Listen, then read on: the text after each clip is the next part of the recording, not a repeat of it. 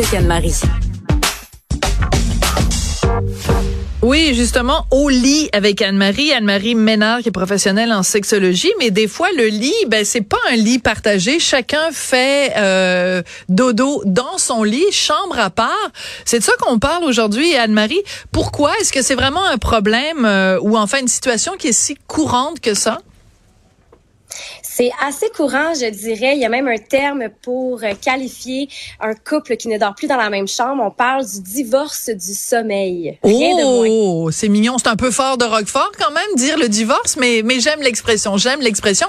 Tu, euh, dis, euh, Anne-Marie, des gens qui ne font plus dodo dans le même lit, mais il y en a où même dès le début de leur relation, c'est établi, moi, j'aime pas ça coucher avec quelqu'un dans mon lit, et ils font chambre à part dès le départ.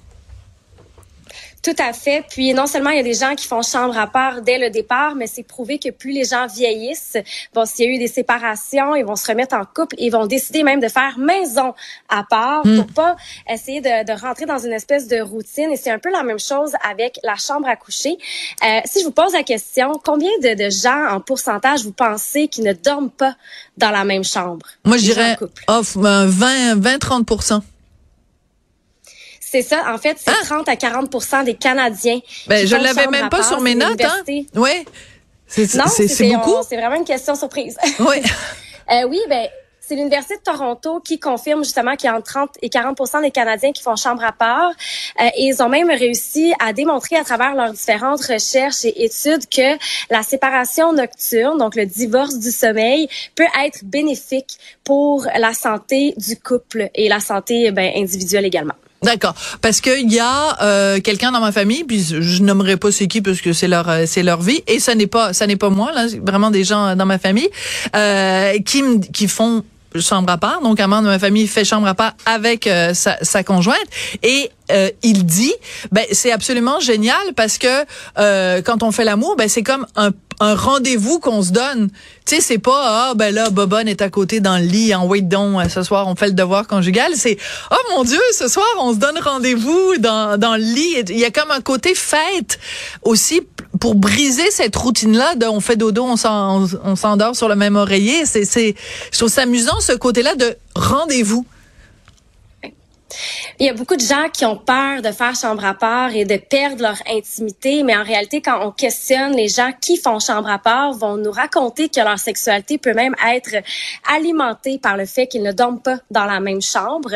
Il y a quelque chose d'excitant, on sort de la routine, et moi j'ai toujours dit le désir se crée dans le manque. Ah, c'est bien dit, Anne-Marie ben, se donner rendez-vous, de changer la routine, euh, de se rencontrer, ça permet une création de scripts, de scénarios qui sont différents de ceux qu'on peut connaître dans une routine où on a les deux conjoints dans le même lit d'emblée.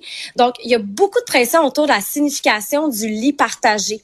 Mais en réalité, c'est vraiment un construit social et non scientifique. Il y a rien qui dit que de faire chambre euh, ensemble va avoir plus d'impact sur la sexualité et le contraire est aussi vrai, faire chambre à part peut, aussi ne pas impacter la sexualité, dans le sens où c'est pas parce qu'on dort ensemble qu'on fait plus de sexe. Non, c'est ça. Puis c'est pas parce qu'on on dort ensemble qu'on est qu'on s'aime follement. Puis si on fait chambre à part, c'est parce qu'on se boude puis qu'on s'aime pas. Là, c'est deux deux notions qui sont complètement euh, à dissocier l'une de l'autre. Euh, tu parlais tout à l'heure des avantages, la fameuse étude de l'université de Toronto, je pense, dont tu parlais. Alors quels sont-ils ces avantages là? Ben, tout d'abord, il faut vraiment comprendre que les gens qui, en fait, la majorité des gens qui vont faire chambre à part, c'est pas parce qu'ils vont se chicaner, il y a quelqu'un qui va dormir sur le canapé. C'est vraiment des couples qui ne dorment plus ensemble parce qu'ils veulent mieux dormir. Et mieux dormir a un impact significatif sur la relation. Euh, il y a un expert du sommeil qui a, qui a, sondé les hommes et les femmes, puis il y a une différence de perception dans les relations chez les hommes et les femmes par rapport au sommeil. Je trouve ça super intéressant. Donc, d'un côté, euh, les sujets masculins, lorsqu'ils dorment moins bien, vont rapporter que la qualité de leur relation souffrait le lendemain d'un sommeil plus agité. D'accord. Et d'un autre côté, les sujets féminins, pour eux, si la relation va pas bien pendant la journée, elles ne vont pas bien dormir. Ah! Bon, ben moi, je dois être un gars. Parce que moi, c'est quand je dors pas bien la nuit que je suis absolument euh, imbuvable le lendemain et, et non pas le contraire. Ben c'est ça. Puis je pense que les gens sous-estiment aussi euh, l'importance de la santé du sommeil. c'est certain que quand on, manque de sommeil, on est irrité, irritable, tout nous tombe sur les nerfs. Là, on a un partenaire qui ronfle. Irritant. D'ailleurs, euh, le même. Oui, et Colin, on est vraiment le seul et le ronflage. Mais justement, les experts disent que si vous avez des problèmes de sommeil et que votre partenaire ronfle, vous pouvez mettre 50% de la faute de vos problèmes de sommeil sur la faute de votre partenaire. J'ai aucune idée de quoi tu parles, Anne-Marie. Non. Je pense qu'il y a plein de gens aujourd'hui qui sont comme ah ça y est mais je savais c'est de ta faute. Ben oui c'est ça c'est tellement le fun de pouvoir blâmer euh, blâmer l'autre. Euh, donc euh, de façon générale ta recommandation est-ce qu'on devrait ou pas faire chambre à part?